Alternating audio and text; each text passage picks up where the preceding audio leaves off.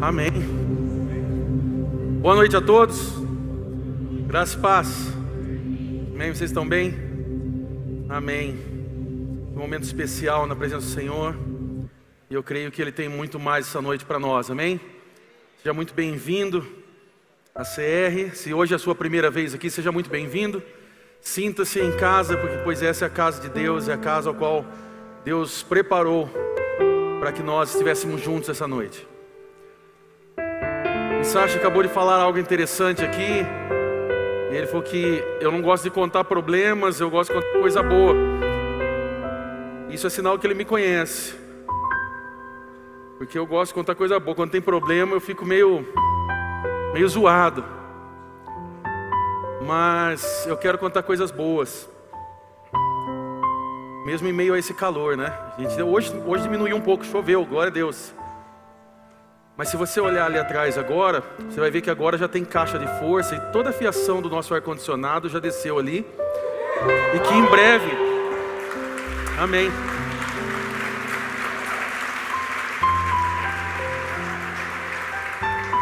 E que, e que em breve a gente vai ter máquinas instaladas nesse lugar. Eu creio num Deus de milagres, um Deus que é fiel. Essa foi a nossa oração em conjunto. Mateus, quer dizer que você é bom de oração, não, quer dizer que nossa igreja ora. Você orou junto comigo, você não esqueceu? Você orou junto, então tem a, tem a sua oração junto.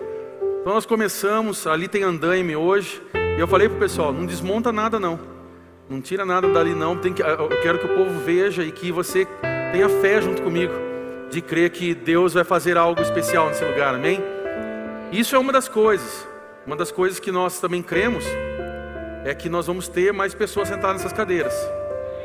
A ideia não é ter ar-condicionado para gelar só aqueles que estão aqui, é para receber muito mais pessoas. E por que o ar-condicionado? Porque está calor, meu irmão. Não é frescura, não é frescura não. A gente gosta de ter ar na casa, ar no carro, quando chega na igreja a gente quer, não, não pode ter, pode ter sim. Tanto, que é, tanto é que a gente já tem as máquinas, então o que a gente precisa agora é de fé para instalar isso, fé para operar sobre o nosso eletricista, para que ele não fure nenhum dia, né? É, quem conhece sabe, vão orar bastante para não ter nenhum problema, para que tudo seja resolvido e em breve a gente possa estar aí distribuindo controle na mão de vocês falar, pode ligar, liga à vontade que a gente vai gelar esse lugar, amém? Amém.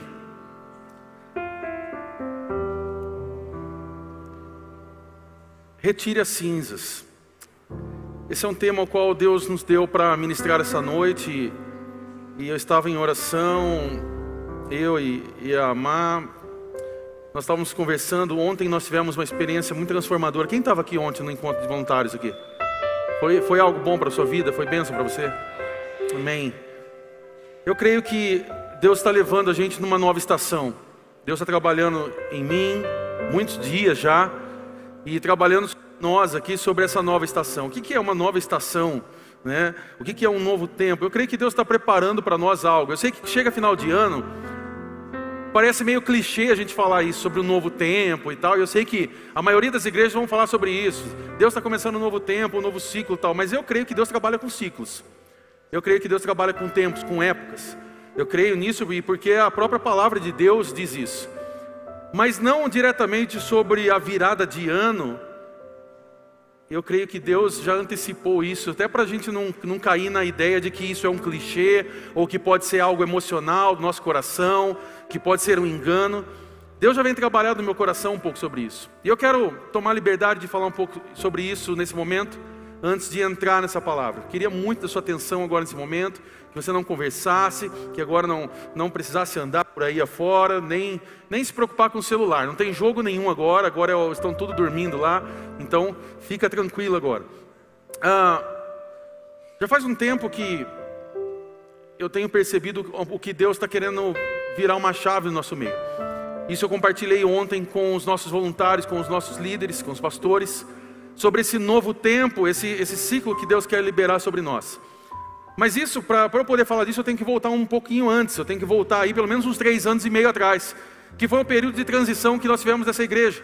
a mudança pastoral. Nós tínhamos o pastor Marcelo transicionando para mim, para a pastora Marcela, essa continuidade da igreja, novo espaço e tudo que aconteceu. Quem está aí do passado e sabe, nós vivemos isso. Se você não sabe, a gente é meio cigano, assim, a gente não para no lugar.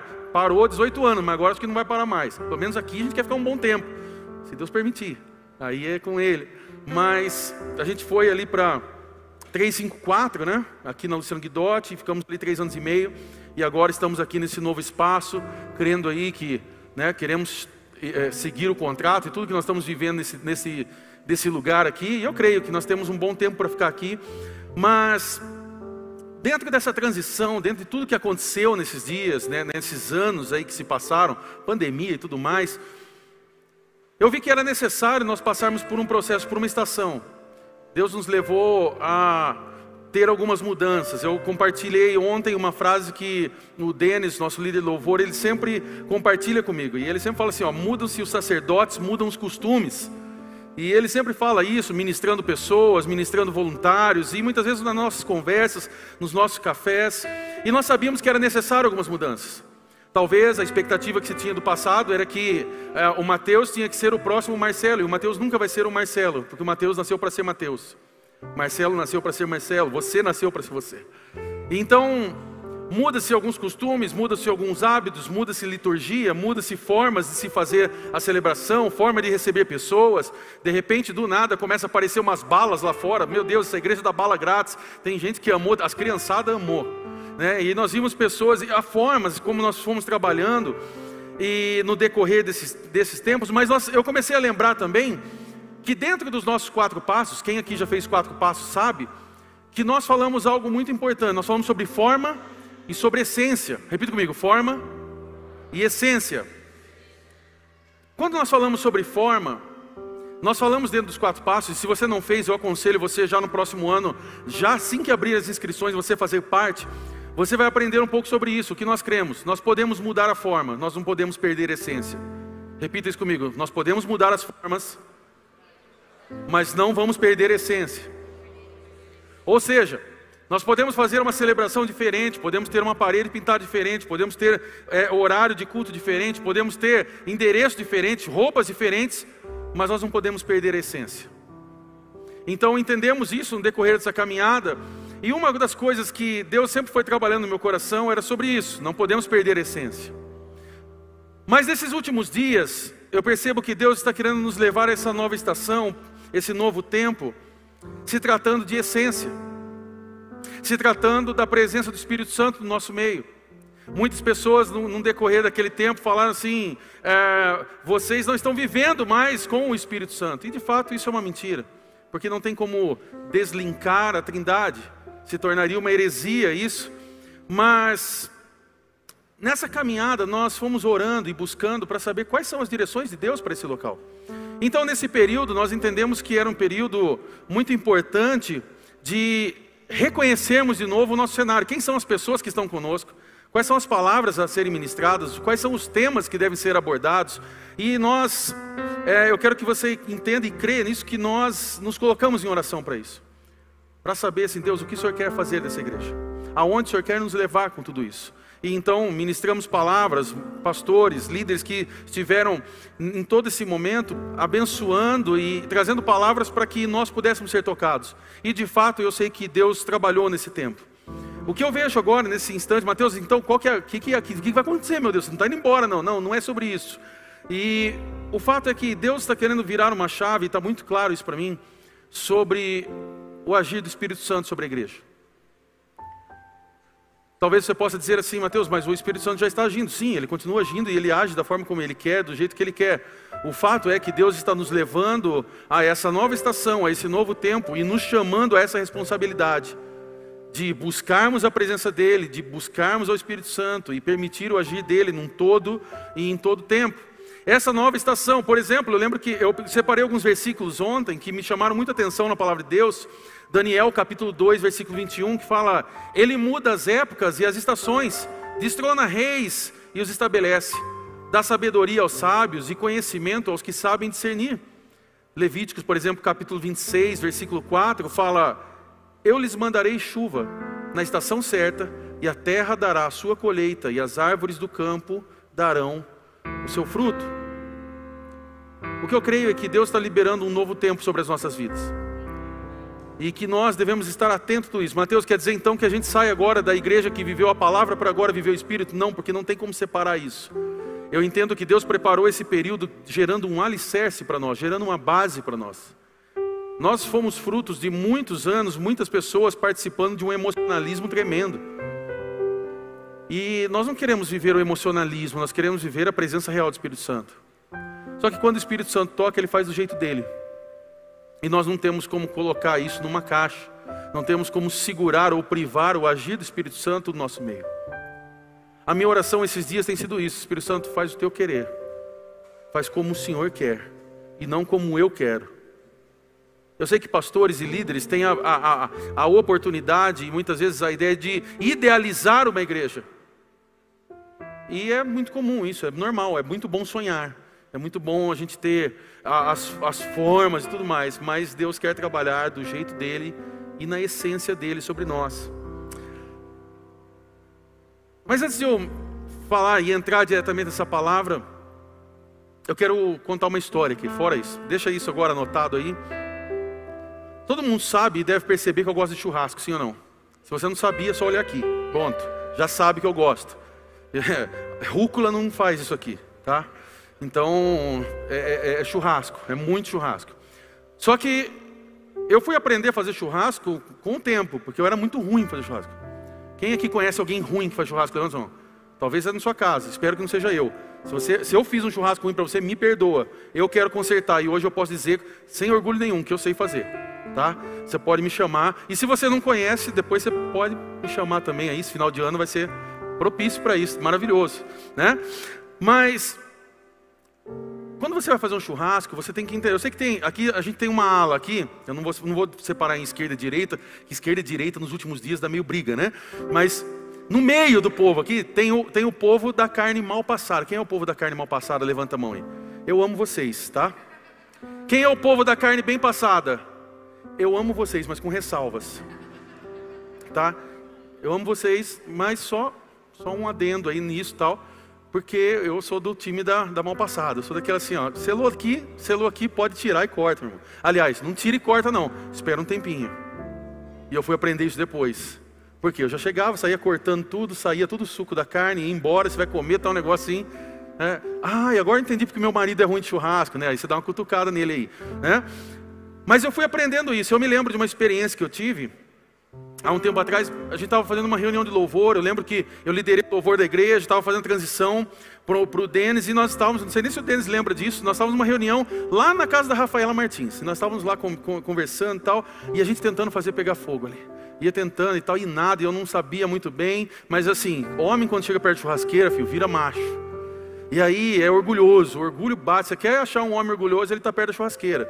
E aí ele fica ali, porque ele não quer dividir aquilo ali.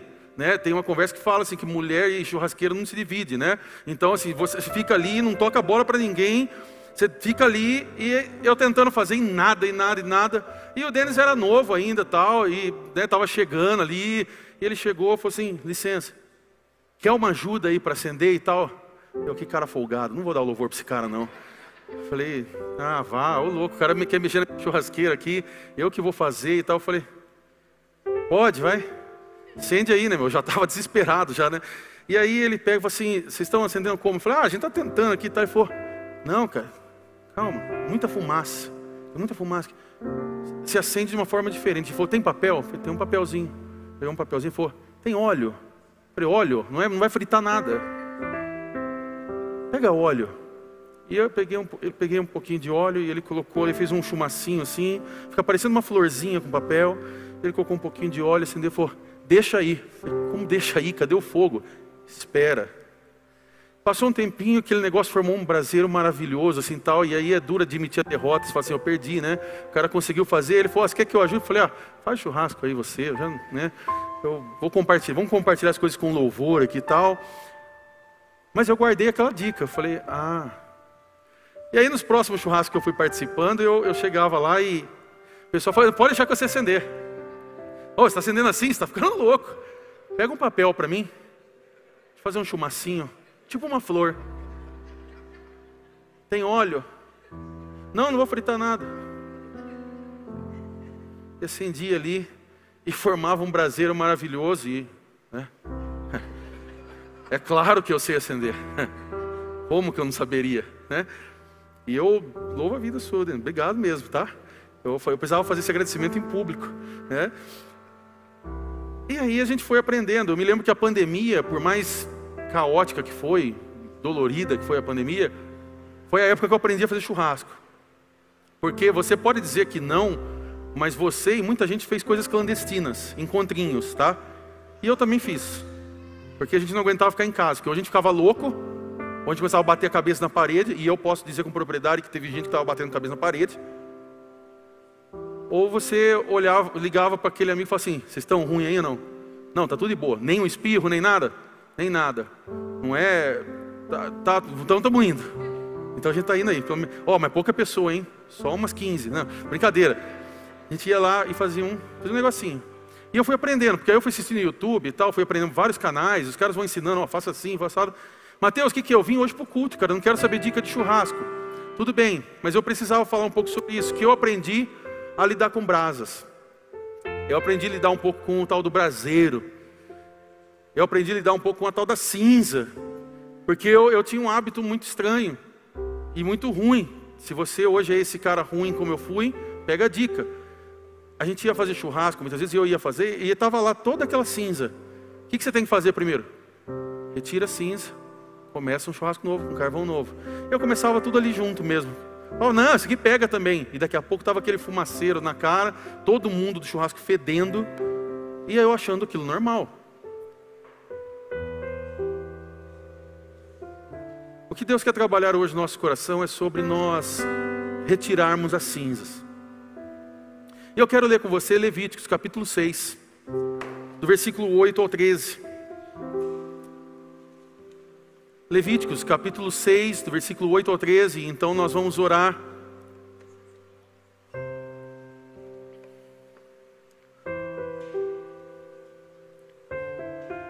Eu confesso que eu vou aguardar convites para churrasco aqui, ok? E o pessoal da carne bem passada não fica bravo comigo não, tá? Vocês são bênção, apesar disso. Levítico 6, versículo 8 a 13, nós temos aqui uma regulamentação acerca do holocausto. Então, o Senhor disse a Moisés: Dê este mandamento a Arão e a seus filhos, a regulamentação acerca do holocausto. Ele terá que ficar queimando até de manhã sobre as brasas do altar, onde o fogo terá que ser mantido aceso. O sacerdote vestirá suas roupas de linho e os calções de linho por baixo retirará as cinzas do holocausto, que o fogo consumiu no altar, e as colocará ao lado do altar. Depois trocará de roupa e levará as cinzas para fora do acampamento, a um lugar cerimonialmente puro. Mantenha-se aceso o fogo no altar, não deve ser apagado. Toda manhã o sacerdote acrescentará lenha, arrumará o holocausto sobre o fogo e queimará sobre ele a gordura das ofertas de comunhão. Mantenha-se o fogo continuamente aceso no altar não deve ser apagado. Feche seus olhos, quero orar com você.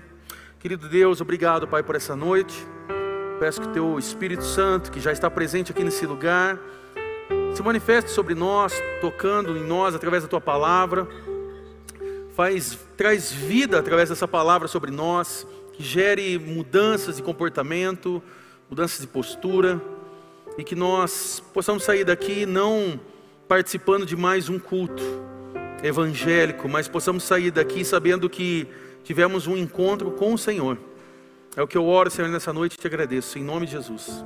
Amém. Amém. Talvez você possa estar falando, Mateus, o que, que tem a ver esse negócio de churrasco? E agora a gente está indo para o Antigo Testamento. O que, que o Antigo Testamento tem a ver com a gente? Estamos chegando em 2023.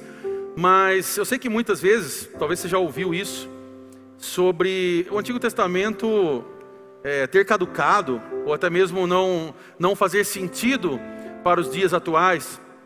Fato é que muita gente, muitos teólogos talvez já propuseram essa ideia, mas isso é uma, uma mentira, porque o Antigo Testamento ele nada mais é do que uma sombra daquilo que estava por vir.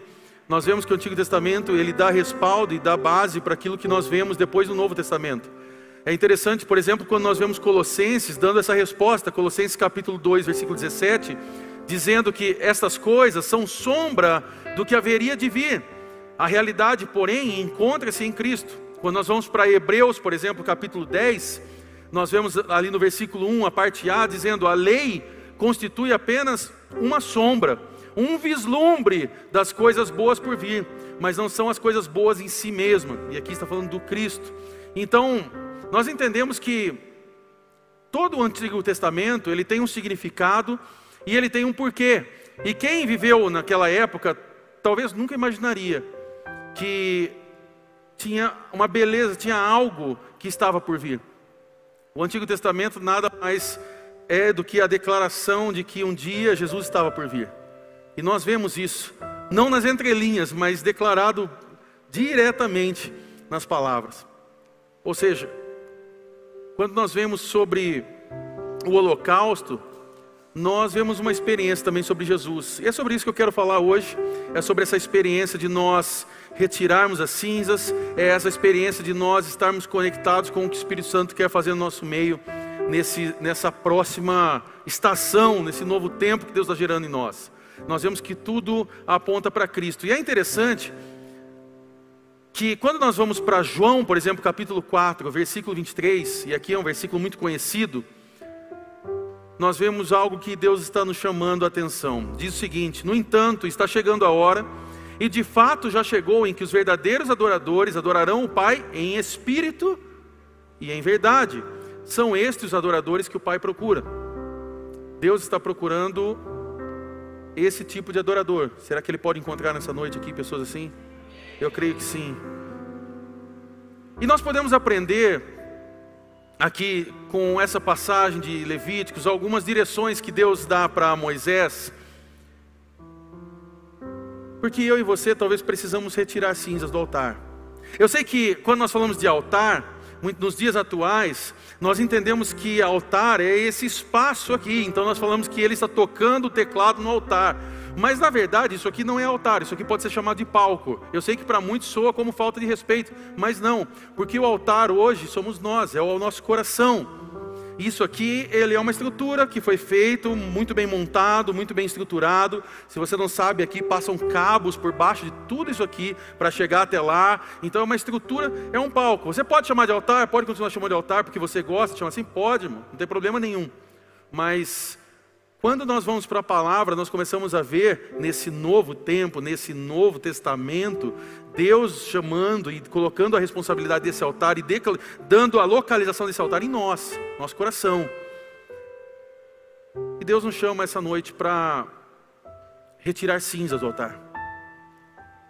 Só que para como que nós podemos fazer isso? Como que nós podemos é, entender então, com base nessa passagem, algumas mudanças que eu e você precisamos fazer? Para que então esse fogo, essa chama possa ficar acesa. Se você olhar nessa passagem, é interessante que quando nós vamos para Levítico 6 aqui, que nós acabamos de ler, você vai ver nessa passagem que três vezes Deus fala sobre manter acesa a chama. Eu sei que três muitas vezes é usado como uma assinatura de Deus no decorrer da história. Eu estava me lembrando disso, de conversas que muitas vezes eu tenho com pessoas. Eu estava me lembrando com o Vini, por exemplo, o Góis, que um dia a gente estava conversando sobre a assinatura de Deus na história. E aí nós estávamos lembrando de algumas coisas e eu olhei aqui e falei, de novo, tem mais um três aqui. Né? Três vezes Deus manda, não deixe apagar a chama, mantenha acesa. Então eu quero abordar de forma breve como nós podemos retirar essas cinzas do altar de nós. E para isso é preciso que o primeiro ponto que eu quero dizer é que o fogo, aqui dentro dessa passagem, o fogo deveria arder continuamente no altar.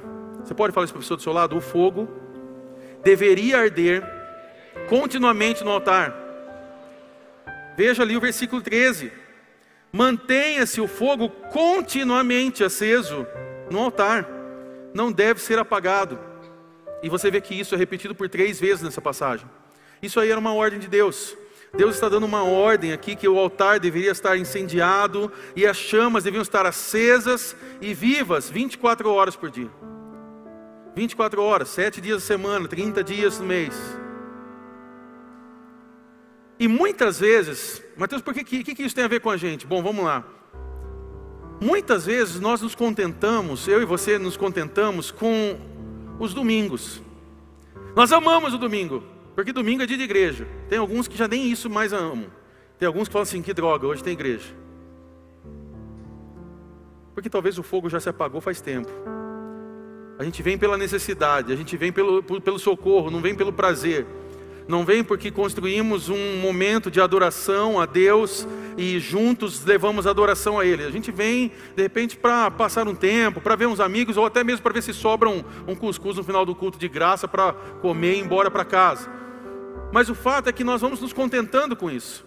Então, nós deixamos de ter essa experiência do fogo ardendo em nós todos os dias. Nos tornamos evangélicos e esquecemos que somos cristãos. Porque hoje ser evangélico é algo é legal. Numa Copa do Mundo você vê a galera, pô, o cara lá, o jogador é evangélico. Nossa, ele orou antes de começar o jogo. Uau, nossa, acho que vai até sair gol. Alguns pensam assim. Ah, mas é, é e a gente, vai, a gente vai abraçando algumas coisas e vai achando que tudo isso é normal. E a gente criou o prazer de ter a igreja no domingo. Então, eu sou igreja de domingo. Eu sou igreja no CR Casa.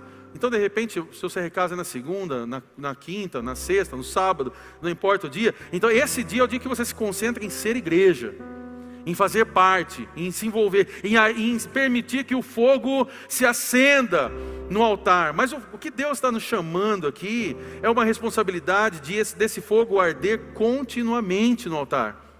Ah, Mateus, mas sabe o que, que é? É que nós, eu estou tô correndo atrás das minhas coisas. Final de ano as coisas ficam apertadas. Como o Isacho ministrou agora de pouco, surgem as dívidas. As dívidas, e aí fica difícil.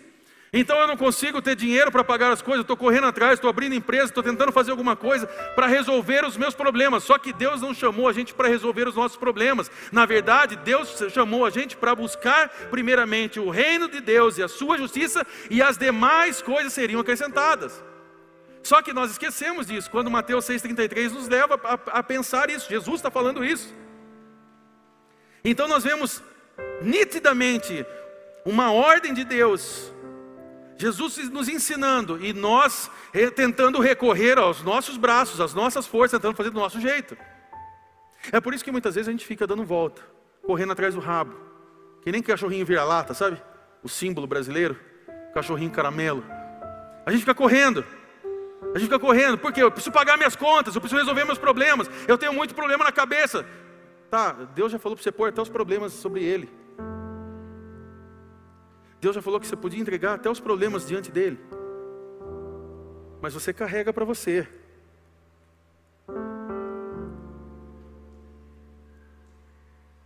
E aí esse fogo para de arder em nós. Essa chama se apaga. E a gente vai se contentando. Não, eu vou correr atrás das minhas coisas.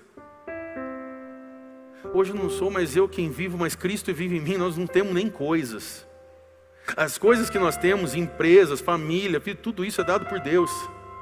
Se Deus retirar de nós, nós ficamos sem. Não, Mateus, os meus recursos, que recursos? Os recursos que Deus te deu, todo o seu recurso. A possibilidade que você tem de fazer as coisas no dia a dia. Nós fizemos uma pergunta ontem aqui para tentar trazer uma, um raciocínio, uma resposta sobre nós.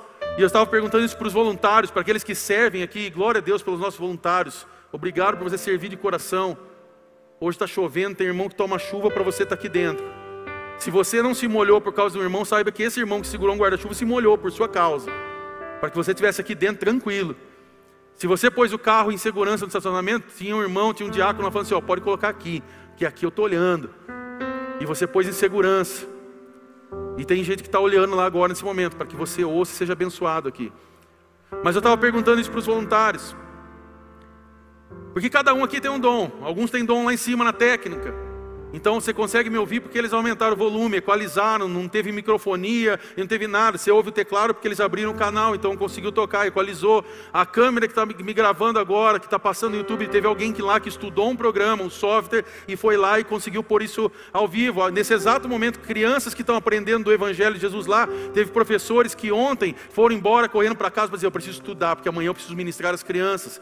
Então tudo, tudo aqui tem pessoas trabalhando, tem gente trabalhando agora lá, mexendo com os custos para na hora que acabar, você não ir embora rápido, você comer junto com a gente. Tem gente servindo em tudo quanto é lugar, mas eu fiz uma pergunta para eles: O que sobraria em você se Deus tirasse o seu dom e seu talento?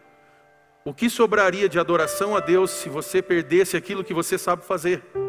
O que restaria dentro do seu coração se de repente os seus braços fossem, fossem tirados e você não conseguisse mais fazer os acordes? Porque se nesse exato momento a resposta é, é eu perderia realmente tudo, então era um sinal vermelho aí de, de um alerta. Porque nós não somos os dons, porque até os dons são acrescentados por Deus, amém?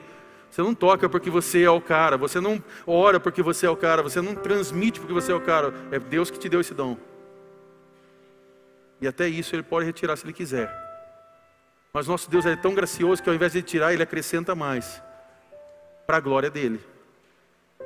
Para a glória dele. Ele não acrescenta para você ficar bem satisfeito nesse mundo e sair curtindo e postando stories dizendo eu sou o cara. Ele acrescenta para que você possa glorificar a Deus com todos os dons.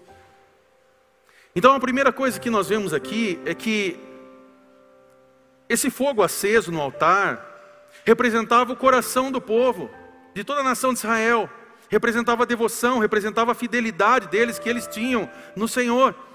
Então, primeira coisa, esse fogo deveria arder continuamente no altar. A segunda coisa que eu reparo aqui e que nós podemos falar também nessa noite é que e que eu observo é que as cinzas tinham que ser removidas todas as manhãs. Fala a pessoa do seu lado, as cinzas tinham que ser removidas todas as manhãs. Se você pegar o versículo 11, aí em Levítico 6 mesmo, você vai perceber isso.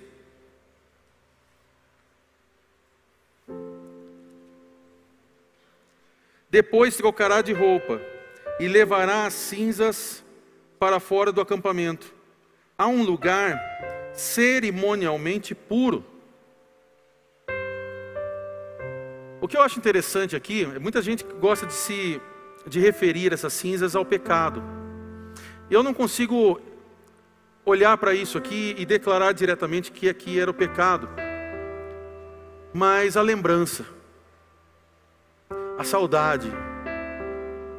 Quando quando alguém morre, o que sobra dessa pessoa? Quando ela é cremada, por exemplo, sobram-se as cinzas. Nós não vamos entrar no debate se pode ou não pode, irmãos. Quer ser cremado, quer pegar fogo, pode pegar, irmão. Mas sobra cinza. Tem alguns que guardam no potinho. Eu, aí eu já, já acho assim um negócio, né? Eu fico imaginando o netinho depois ir lá assim, ai que pozinho bonito. Jogar. Meu Deus, tem vovó para casa inteira, imagina. Né? É, eu não, não, não aconselho. Ou, ai, me pintei, me pintei de bisavó hoje, né? Não, não acho que vai valer a pena. Mas o que sobra são cinzas. Quando você termina um churrasco, um bom churrasco, quando acaba o braseiro ali, o que sobra são cinzas. É aquele momento ao qual você já não pode mais colocar. Quem já fez churrasco ruim sabe que sempre tem aquele cunhado, aquele tio que fala assim: vou pôr alguma coisa passar, e não tem mais fogo, ele está achando que vai dar certo. E ele põe uma linguiça, aquela linguiça fica ali assim. Você sabe, quem sabe o que eu estou dizendo? Ok, não estou sozinho nessa. E aí fica aquela linguiça. E aí fala assim: Ô, oh, tem linguiça. Ela pega lá e fala: Misericórdia. Mas nem pagando. Pode dar sobremesa já, sei lá. Faz uma salada alguém aí, mas não vai comer aquilo. O fato é que muita gente fica presa naquilo que incendiou você no passado numa chama que você tinha num, num determinado período. E Deus aqui Ele está nos ensinando, Ele quer que nós tenhamos uma nova experiência todo dia. Repita comigo, todo dia. Por isso que a gente precisa retirar cinzas. Porque a gente precisa retirar cinzas para ter uma boa chama, sem fumaça. Eu me lembro da época que eu fazia o churrasco ruim. E quando eu tentava fazer esse churrasco ruim, eu fazia em cima do, das cinzas. E aí eu achava que estava tudo bem, normal. E estava lá todas as mulheres ali desesperadas, tipo, poxa, lavei o cabelo hoje. Nossa, justo hoje, muita fumaça. E aí ficava aquela fumaça passando, aquela nuvem de glória ali assim, né? E as mulheres reclamando. Para a gente poder ter uma boa chama, sem fumaça, precisa remover as cinzas. E é interessante a gente fazer um paralelo que tem muita gente que associa a presença de Deus com algo emocional. E emocionalismo é fumaça. É gente que diz que tem a presença de Deus, que se move diante de Deus, é usado por Deus e que tem muito emocionalismo. A minha oração desses dias é: Deus, retira de nós toda experiência que seja de emoção, de, de coisas que não fazem sentido diante do Senhor. E a gente viveu isso. Porque eu, eu, sei que às vezes eu converso com pessoas, tem gente que fala assim: Ah, Mateus, como era bom a CR há 15 anos atrás. Aí eu não sei se a pessoa está com saudade ou se ela está com raiva do que está vivendo agora. E aí eu fico assim, o que será que é? Será que sou eu o problema? E aí a pessoa fala assim, como era bom aquele tempo, né? Ai, eu lembro das conferências, nossas conferências, meu Deus, aquilo era incrível. Naquela época eu me derramava na presença de Deus e tal. Está carregando a, a, a latinha de cinzas. Ai, porque naquela época, naquela época, naquela época. Ei, irmão, nós estamos em 2023, velho. Estamos indo para 2003. Aliás, já estamos poucos, poucos dias de chegar em 2023. E já mudou tudo. Já mudou o presidente, a seleção está começando, está jogando bem aí. Né? Gabriel Jesus está fora, vai ajudar bastante a seleção. A gente vai avançar, vamos torcer aí. Né? A gente está avançando. Só que as experiências que tinham lá do passado ficaram lá no passado. Mas Deus ele continua aqui, ele está aqui hoje. Deus não ficou na conferência. O Espírito Santo não ficou na conferência com um pregador. Porque o pregador que era cheio de Deus e pregou o Evangelho de Jesus, ele continuou pregando e está pregando até hoje.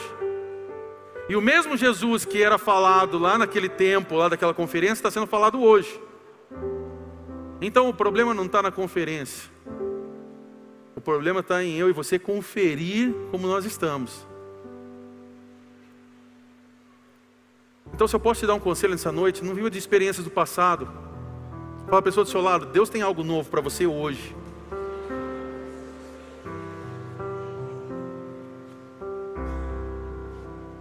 Terceiro ponto aqui, e já partindo para nós avançarmos para o final. Uma outra coisa que eu percebo aqui, que me chama muita atenção, é que o sacerdote, ele colocava lenha nova no altar toda manhã. Fala a pessoa do seu lado, o sacerdote colocava lenha nova no altar toda manhã. Quando você pega o versículo 12, por exemplo,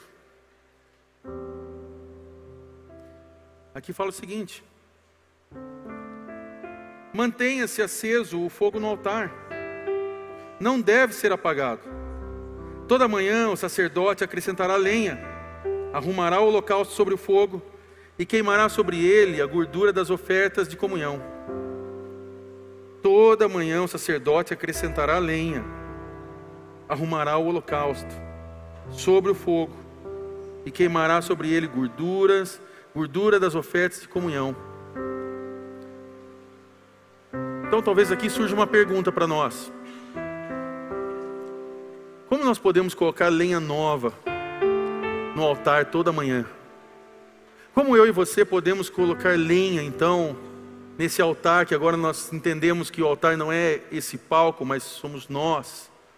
Agora não existe mais o holocausto, não existe mais o sacrifício porque Jesus se fez sacrifício por nós, ele morreu na cruz por mim, por você. Mas agora, como nós podemos colocar lenha nova nesse altar? E aqui eu gostaria de propor algumas coisas simples. Eu não vim para reinventar a roda. Aqueles que trazem outro evangelho não é o evangelho de Jesus. Então eu quero trazer aquilo que está aqui dentro. Como nós podemos colocar lenha nova? Primeira coisa, oração. Repita comigo, oração. É inadmissível que nós ainda nos colocamos dentro de um desse grupo chamado cristãos sem ter relacionamento com Cristo. Não faz sentido a experiência de se intitular algo que nós não praticamos. É como eu falar hoje assim: olha, eu, eu sou um bom engenheiro. Sou engenheiro. Eu sei tranquilamente levantar um salão como esse.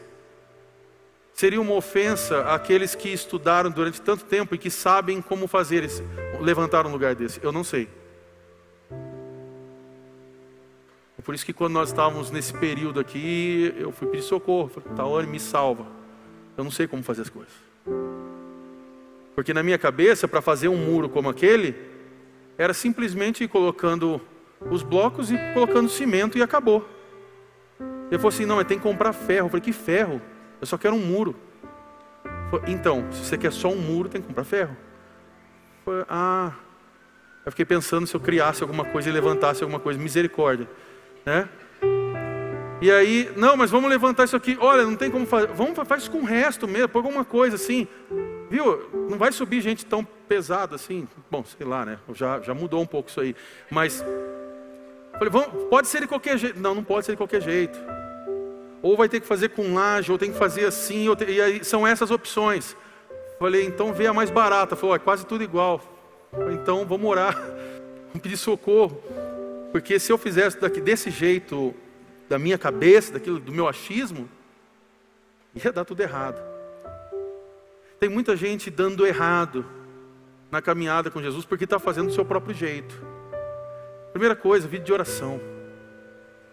Não tem como nós conhecermos o que Cristo espera de nós sem nós nos conectarmos com Ele uma vida de adoração. E quando eu falo vida de adoração, não é o que nós vamos fazer daqui a pouco aqui cantando só. Isso aqui é uma parte da adoração, é um contexto de adoração, mas estou falando de adoração num todo. É adoração na segunda-feira, na terça, na quarta, é adoração aonde você anda.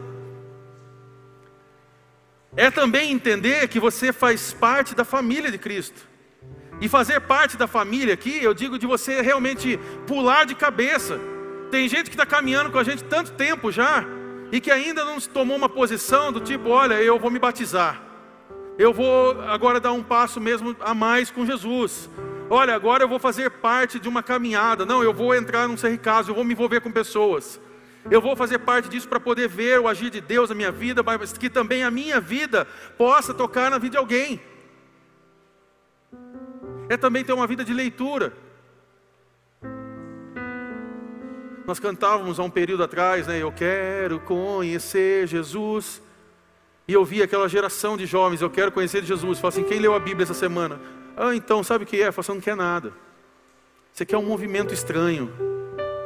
Você quer, você quer um fogo estranho. E esse fogo aí não faz sentido. Esse fogo não tem a ver com o fogo da presença de Deus. Porque quem quer conhecer Jesus, vai buscar a sua palavra, vai orar, vai fazer parte da igreja, vai se envolver com a igreja. Ah, Mateus, mas na igreja só tem gente pecadora e hipócrita. Tem lugar para você, tem lugar para mais um. Pode vir também. Ah, mas na igreja eu fui machucado. Ah, sim, na balada vai ser super tranquilo. Pode ir. Confia. Se até família arrebenta a gente, meu irmão. Ah, mas é que eu achei que eu ia entrar na igreja e encontrar um monte de gente perfeita. Não, esse aqui não é o céu ainda. Nós não fomos aí, nós estamos nos preparando para um dia estar lá. E nós vamos estar lá. Vai ter um dia que essa hipocrisia vai findar, a mentira vai findar. Nós vamos estar lá. Eu vou. Eu espero que você vá junto. Não perca o time do ônibus. Faça parte, se envolva. Toma uma decisão hoje de, não, eu vou estar no culto todo domingo, eu vou estar envolvido sim. Ah, mas minha vida é muito corrida. Corrida por quê? Corrida porque você tornou ela corrida e você está correndo atrás de você mesmo? Porque não faz sentido. Não fecha a conta. Falarmos, somos filhos de, do Senhor, somos servos dele. Senhor, cumpre em mim o teu querer, a tua vontade. Quando ele fala, vai lá e faz uma coisa, fala, não vou. Eu sei que ontem Deus levantou de novo voluntários, levantou chamados aqui dentro. Ontem Deus levantou e trouxe respostas a pessoas que estavam com ministérios empacados. E pessoas que vieram falar assim: olha, Deus confirmou através da oração, de tempo e tal. Olha, eu estou de volta, eu vou voltar a servir, eu vou voltar a orar mais, eu vou voltar a buscar mais ao Senhor. Olha, vai começar isso, vai ter isso na igreja, estou dentro, pode contar comigo. Eu quero ver Deus agindo no nosso meio. É colocar linha nova todo dia. É se render mesmo ao Senhor. E o que é interessante a gente entender aqui é que quando nós temos esse, esse, esse chamado de Deus, Deus está dando essa, essa ordem a, a, a, a Moisés, nós vemos algo interessante aqui. Deus ele não chamou Moisés para gerar fogo. E ele não chamou eu e você para gerar fogo. Ele está chamando a gente para colocar lenha nova no altar. Mas esse fogo é Ele que coloca. Esse é um grande engano que nós temos nos dias atuais.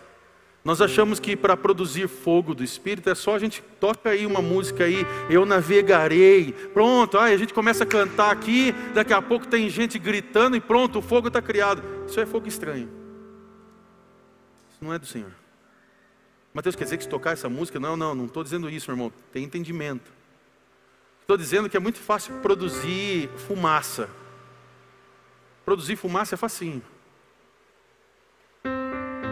Fogo, quem derrama é Deus.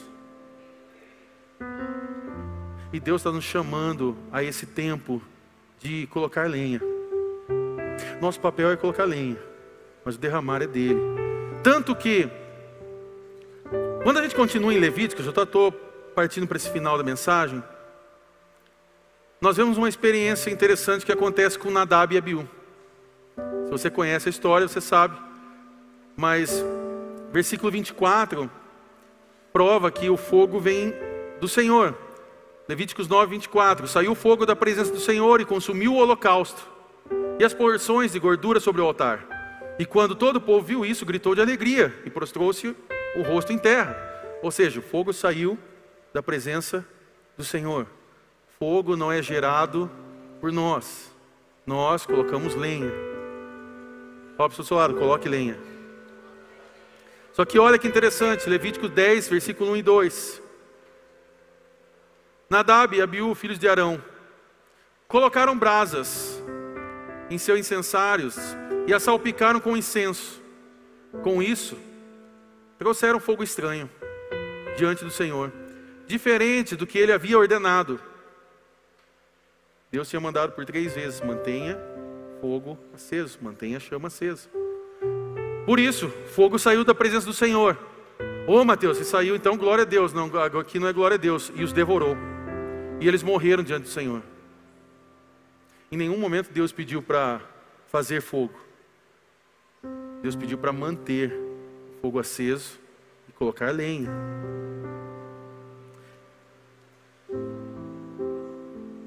A minha pergunta para você nessa noite é: você é alguém que está buscando mais a presença de Deus? Você hoje é alguém que reconhece, que sabe que você precisa mais de Deus? Eu sei que são perguntas clichês, mas eu preciso trazer a você perguntas simples para respostas objetivas. O quanto você tem buscado de Deus para ter uma experiência com Ele em todos os dias? Qual foi o último dia que você parou para pegar a tua Bíblia e orar e pedir a Deus sabedoria e direção? E que você fez isso dizendo, Senhor, ó, eu estou colocando uma lenha, porque eu quero que o Senhor possa trazer o teu fogo, teu fogo sobre mim, sobre a minha casa, sobre a minha família, sobre a minha igreja. Porque agora nós entendemos o que? Que agora nós somos o altar de Deus. Então, desculpa, eu e você nós temos que aprender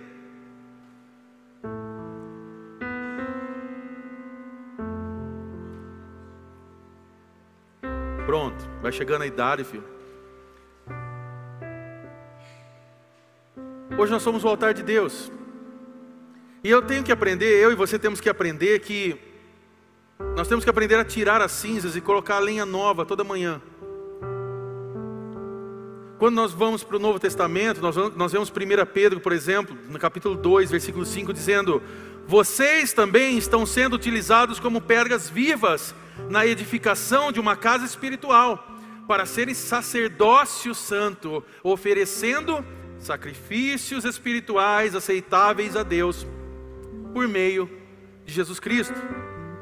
1 Pedro continua dizendo no versículo 9, no capítulo 2: Vocês, porém, são geração eleita, sacerdócio real, nação santa, povo exclusivo de Deus, para anunciar as grandezas daquele que os chamou das trevas para a sua maravilhosa luz. Ou seja, o que nós entendemos essa noite?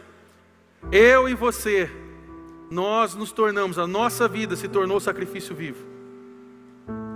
Agora não tem mais um altar, um lugar de sacrifício, agora é a nossa vida. Agora é eu e você. E é nossa responsabilidade, é minha responsabilidade, sua responsabilidade, retirar as cinzas. Que cinzas são essas, Mateus? Pode ser esse passado que você viveu tão glorioso e que talvez você ainda olha lá para trás achando que aquilo lá foi o melhor de Deus para sua vida e que você não consegue mais romper isso. Deus está te chamando nessa noite a quebrar esse paradigma e a você dar um passo. Mateus, eu, eu, eu, eu me lembro que lá, quando eu tinha lá meus tantos anos de idade, nossa, como eu buscava Deus. Tá, e você vai viver com isso, vai enterrar isso. Você vai avançar para o futuro olhando para o passado. Lembrando do que Deus fez. Nossa, porque lá na outra igreja, nossa, como eu fui usado pelo Senhor. Tá, e aí? E aqui você vai ser o quê? Aqui Deus não vai te usar. Ah, não, sabe o que é? Chega um momento que a gente cansa. Não, não chega não, cara. Deus não se cansou de mim e de você, meu irmão. E se Deus não cansou de nós, nós não deveríamos estar cansados de fazer o que Ele pediu. É nossa responsabilidade colocar lenha. Então, o que hoje eu quero compartilhar, estou compartilhando aqui, é o que Deus está nos propondo, mas a decisão de tomar isso como parte da sua vida ou não é sua. Deus tem fogo para acrescentar hoje sobre nós. Ontem Deus se derramou de uma forma tremenda no nosso meio. Dons foram reativados, ministérios novos vão surgir depois de ontem.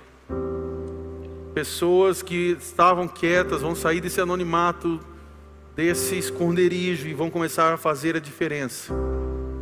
Porque eu sei que ontem o Espírito Santo visitou e ontem veio o fogo do céu sobre nós. E hoje nosso coração é esse altar para Jesus. Deus ele deu uma ordem para Moisés passar para Arão, para passar para seus filhos. E se essa ordem fosse desobedecida, toda uma nação poderia sofrer uma consequência. Qual era a ordem? O fogo arderá continuamente sobre o altar e não se apagará. Talvez hoje é dia de nós revermos a nossa caminhada com Jesus. Eu não sei se você é novo aqui, se você está vindo de outra igreja, se você é parte desse lugar por já muito tempo. Isso pouco interessa para nós. Eu quero saber como você está diante de Jesus. Não é diante do Mateus, diante da CR. O que eu creio é que Deus vai derramar algo novo sobre nós.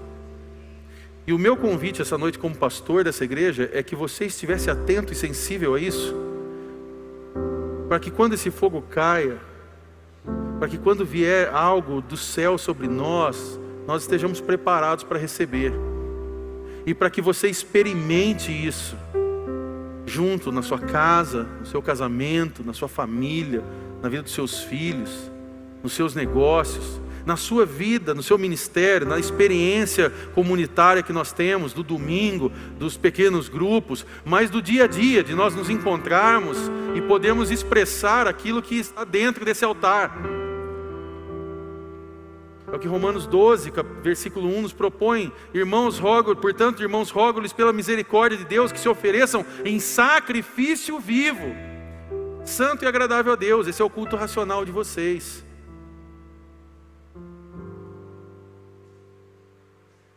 Só que há um versículo, e aqui eu finalizo, 1 Tessalonicenses,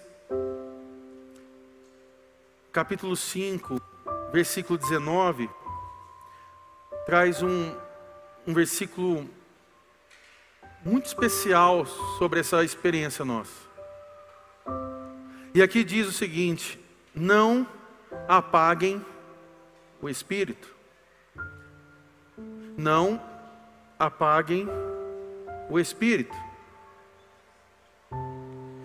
Quando nós vamos ver essa palavra apagar, e eu sei que aqui dá crise teológica na cabeça de muita gente, porque a gente fica assim, como não? A gente não tem poder de apagar o espírito. Pois nós não temos o poder de apagar, então por que, que aparece isso? Por que, que há uma recomendação? Então, se a gente não tinha, não, não tinha essa possibilidade, não deveria ter aparecido uma recomendação.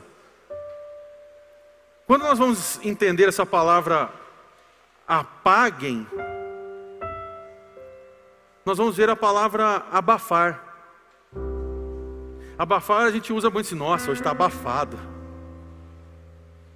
Piracicabano gosta de usar essas coisas, está abafado hoje. Por quê? Parece que o vento não, não rompe. Parece que tá um, fica um calor, um mormaço, sei lá qual o nome que você dá, que fala assim, está abafado, não, não, acontece nada, não, não, vem vento de cima, não tem chuva, não tem calor, está tá estranho. Quando nós lemos não apaguem o espírito, nós entendemos é não abafe o agir dele em nós. Essa é a recomendação, não abafe o agir dele no nosso meio. E quando nós falamos sobre abafar o agir do Espírito Santo, nós não estamos dizendo que, Mateus, então, o que você quer dizer? Que agora então é só sai gritando xamaná e está tudo resolvido? Não é sobre isso, irmão. Você está pensando que é isso até agora, você não compreendeu nada do que nós estamos falando. O que eu quero chamar a sua atenção aqui é sobre nós, com um altar cheio de cinzas, e aqui, se eu posso incluir, eu quero incluir pecado. Um altar sujo. Um altar destruído, um altar esquecido. Você já entrou numa casa que ficou muito tempo fechada e você abre, tem cheiro de mofo, tem bicho, tem teia de aranha, tem inseto, tem, você olha aquele lugar e fala: esse lugar não está legal, não está cheirando bem, tem até um clima estranho. É esse lugar, é esse altar que eu estou falando. Se você parar para prestar atenção, eu vou, eu, vou, eu vou voltar no churrasco. Você percebe que aonde há fogo não tem mosca? Ao menos que você esteja fazendo churrasco de carne podre, daí.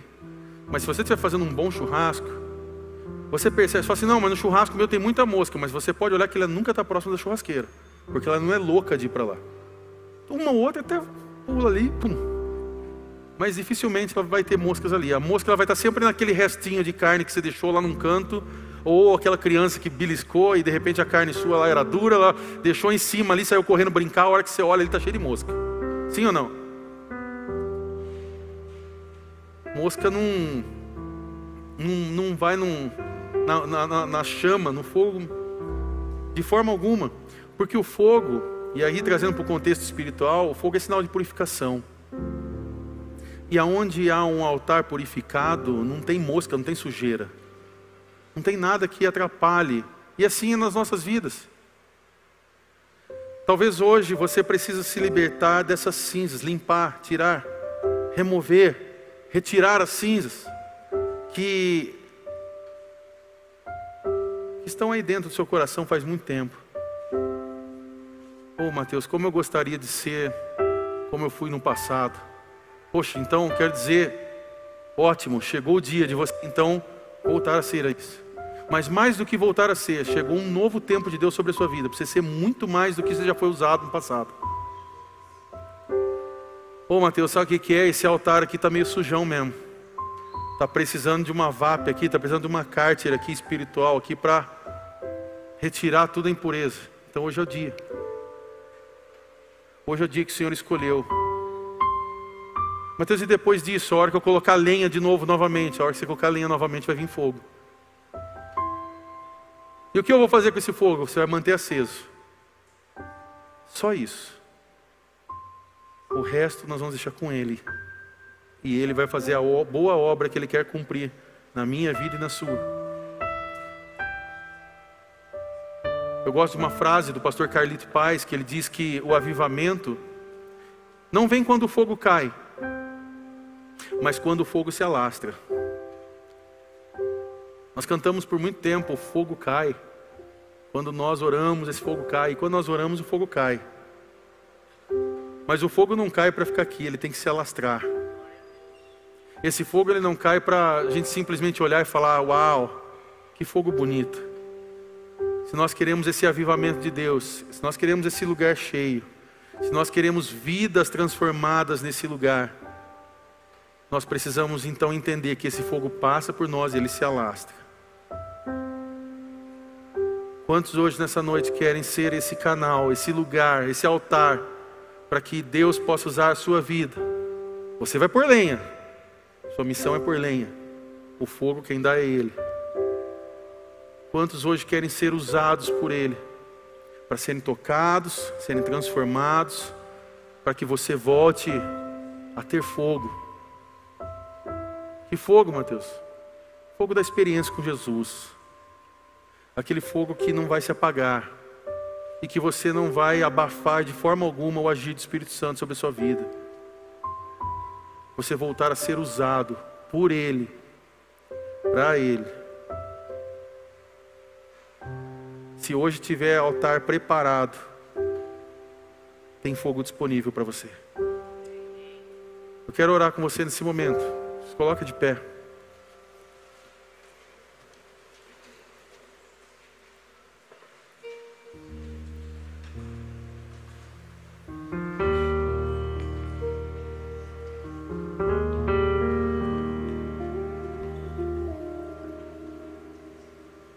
Convidar você, se você puder, feche seus olhos. Você que está em casa também nesse momento, você que está conectado conosco.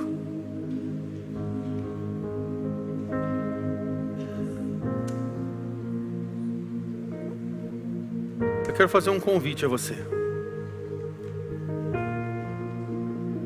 Quantos aqui reconhecem que, Pastor Mateus, fogo tem se apagado dentro de mim. Esse altar, que hoje sou eu, é você, esse altar tem se apagado.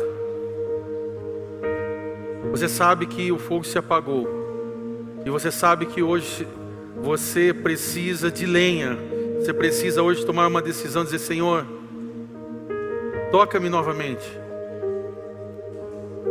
Senhor, nova esse altar. Senhor, hoje eu preciso retirar as cinzas. Preciso me libertar do meu passado.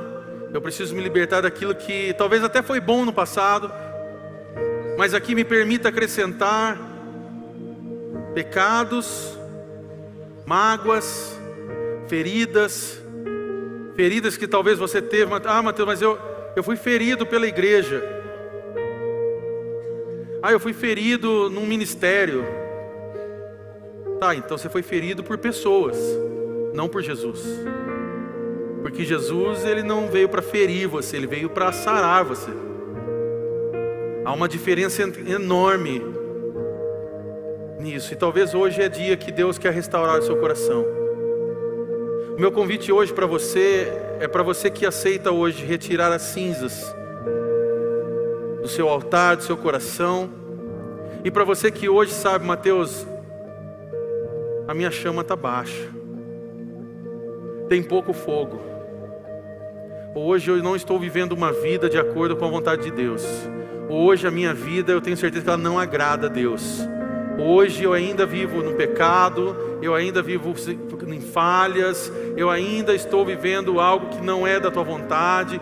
Quem é você hoje nessa noite eu queria convidar você nesse momento, no seu lugar, a simplesmente dar um sinal com a sua mão. E eu queria orar por você. Você que sabe, Mateus, minha lenha está se apagando. E hoje eu preciso mais da presença dEle. Hoje eu preciso de um toque dEle. Glória a Deus. Quem mais? Você levante sua mão no seu lugar, onde você estiver. Glória a Deus, glória a Deus. Eu vou pedir que o pessoal, se você puder abaixar as luzes nesse momento. Quero que deixe as pessoas à vontade nesse momento. Quem é você no seu lugar, aonde você estiver? Você que está levantando a mão nesse momento, saia do seu lugar e venha aqui à frente. A brasa e a fogo do céu disponível a você nessa noite. Pode vir aqui à frente. Eu quero orar por você. Eu já peço que os nossos pastores se posicionem nesse momento. Para que você possa orar por eles, impor as mãos sobre esses queridos irmãos. Há mais pessoas, eu tenho certeza que há mais pessoas que precisam de um toque de Deus essa noite. Você que pode, que, que, que consegue dizer hoje, Mateus, eu estou fraco. Eu estou fraco. Eu estou vivendo uma vida extremamente fútil diante de Deus. A minha vida não condiz com o que Deus espera de mim. Eu não estou vivendo um tempo correto diante da presença de Deus. Sai do seu lugar e vem aqui à frente. Mateus, por que vir aqui à frente? Se você pode dar um passo de fé nessa noite, a ter a presença dEle, a ter fogo dEle sobre a sua vida, é momento de você fazer isso agora. Aonde você estiver, saia do seu lugar e vem aqui. Há algo novo que Ele quer derramar sobre você. Não aceite a condição que você está vivendo e simplesmente dizer: Ah, está tudo bem. Ah, não, depois é só eu ouvir uma música, um louvor e está tudo jóia. É só eu ler a Bíblia daqui a pouco e está tudo bem. É só de repente eu vir no próximo, próximo culto. Não, não é sobre isso. É sobre você se derramar na presença dEle. É sobre você se colocar diante dele, Senhor, eu quero mais. Eu quero mais, eu não consigo ficar desse jeito, não dá para ficar dessa forma, eu não consigo ficar dessa forma, do jeito que eu estou, eu estou estagnado, estou vivendo um tempo difícil, eu estou vivendo um tempo que eu não oro mais, eu não busco mais, eu não creio mais nos seus milagres, eu não creio mais no teu poder, eu estou deixando de lado experiências que podiam estar marcando a minha vida, selando a minha vida, acendendo essa chama do altar, mas eu estou deixando de lado. Saia do seu lugar e vem aqui. Há algo que o Espírito Santo quer fazer nessa noite, em nome de Jesus. Há um derramar do céu sobre a sua vida. Não deixe isso passar despercebido, ou não deixe isso passar do seu lado, sem que você seja tocado pelo Senhor nessa noite. Enquanto isso, nós vamos adorar, nós vamos cantar a Ele. Ele é digno de tudo, Ele é digno de honra, de glória. E nós queremos adorar a Ele essa noite. E enquanto nós criamos esse ambiente, esse momento de adoração, eu convido você a fazer a sua oração aonde você está agora, sendo aqui nesse salão de olhos fechados, sendo na sua casa, conectado conosco, você vai orar. E se o Espírito Santo falar com você, saia do seu lugar e venha à frente, não tenha vergonha. Saia do seu lugar e venha aqui à frente.